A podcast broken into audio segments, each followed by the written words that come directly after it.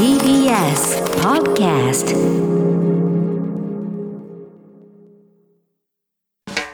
発信型ニュースプロジェクト。荻上チキ。セッション。ここからは毎日新聞 N 検セッション。N 検はニュース時事能力検定を略した言葉で新聞やテレビのニュース報道を読み解く時事力をつけるためのビジネスにも役立つ検定です毎週月曜のこの時間はそんなニュース時事能力検定 N 検を目指す方に時事力をつけていただくため一つの時事問題に関するテーマを取り上げ解説とクイズでリスナーの皆さんと学んでいきます。それでは今日取り上げるテーマはこちらです。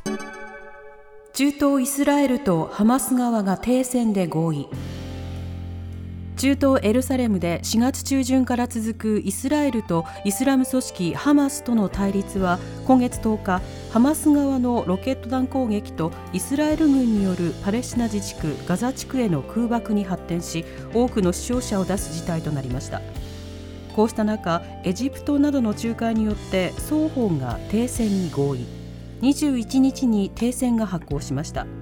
解説は TBS ラジオニュースデスクの中村久人さんです。久人さんよろしくお願いいたします。今日はこのイスラエルとパレスチナの衝突について、はい。歴史から紐解いていきたいと思います、まあ長いこれそうですね。このいさかいですからね。はい。解説を。まああの基本的にはそのエルサレムを中心としたパレスチナ地方の領土をめぐって。えーユダヤ教を信仰しているユダヤ人それから、まあ、多くはイスラム教徒であるアラブ人、はい。でまあ、パレスチナ人ですね、はい。えーがこう長年争いを続けてきたと。これをパレスチナ問題というわけですよね。でそもそもその19世紀末以降ヨーロッパで差別とか迫害を受けていたユダヤ人たちはその自分の国を作ろうということで、えーまあ、この地に移り始めて、えー土地の買い占めなんかもね始まったとでそこで以前から住んでいたパレスチナ人との間で対立が起きるようになったわけですね。でその後第一次世界大戦中、まあ、後にこの地域を植民地支配するイギリスがですね、えー戦費を調達するためにユダヤ人に国家の建設を約束したとでその一方でアラブ人に対しては国家の独立もこれを約束したそうとなんですよね。だから相反した約束をしちゃったわけですよ二ねそうそうそう、でそれを背景に、えーまあ、第二次世界大戦後ナチスでねその1930年以降ユダヤ人が迫害されていて、でそういうことから考えるとユダヤ人の国をを作ることがやっぱり優先だっていう風なね、えーブームになってきて、はい。でさらにそのユダヤ人とパレスチナ人の対立がどんどんどんどん激化していったと。で国連もこれじゃいかんということで、えー1947年にパレスチナの分割というのを決議するわけですね。はい。でこれを受けてユダヤ人は翌年イスラエルを建国したと。ただパレスチナ人はこの決議に反対したんです、うん。というのもユダヤ人の方がアラブ人であるパレスチナ人たちの領土よりも後から来たのにたくさんの領土は割り当てられるという、はい。まあ、そういう決議だったんでね反対したと、はいでその結果あ1973年までに4度に及ぶ中東戦争が起きたということなんですよね。で、まあ、この戦争の間に多くのパレスチナ人が故郷を追われて難民となっていったということなわけです。はいでその後1993年にイスラエルのラビン首相とおパレスチナ解放機構 PLO のお当時のアラファト議長はがオスロ合意というのを結んで、えーヨルダン川西岸地区とガザ地区に、えーパレスチナ人による自治政府を誕生させたわけですよね。まあ、だけどここで、まあ、中東和平の機運っていうのはその後もこうちょっと遠のいてきてるという状況があるということですよね。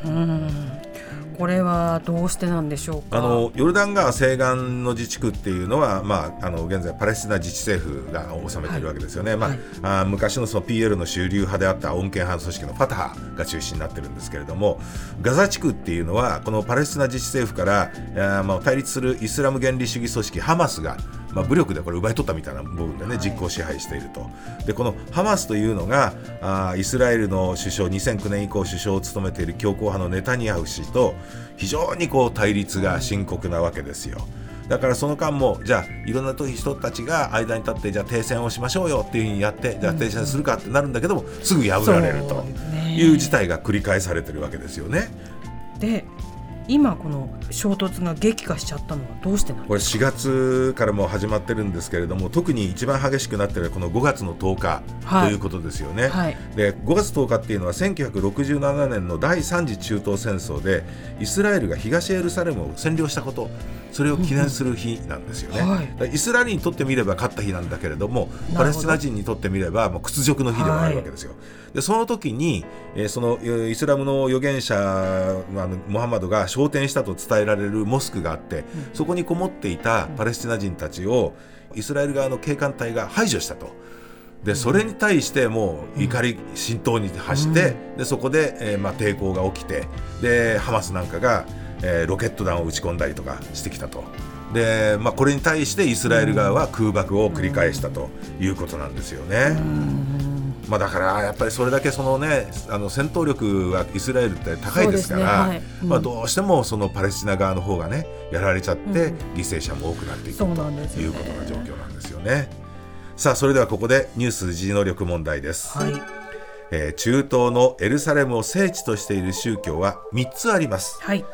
次に挙げる4つのうちこれに当てはまらないものを1つ選んでください。